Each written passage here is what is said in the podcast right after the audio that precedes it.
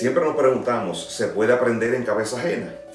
Pues yo diría que la experiencia de los demás siempre serán una buena referencia para nuestras decisiones. Sin embargo, lo que debemos de tomar en cuenta siempre son los elementos que ocasionaron ese resultado en la otra persona, ya sea bueno o malo. Si a alguien le fue mal en algo que empiezas a hacer, no quiere decir que a ti también te irá mal. Simplemente debes de investigar las razones y no repetirlas. Si quieres hacer algo que a otra persona ya le fue bien, también debes de investigar las razones por las cuales le fue bien para que la incluyas en tu decisión. Cuando haces esto, estás aprendiendo en cabeza ajena, o sea que está demostrado que sí se puede. Siempre te deseo lo mejor.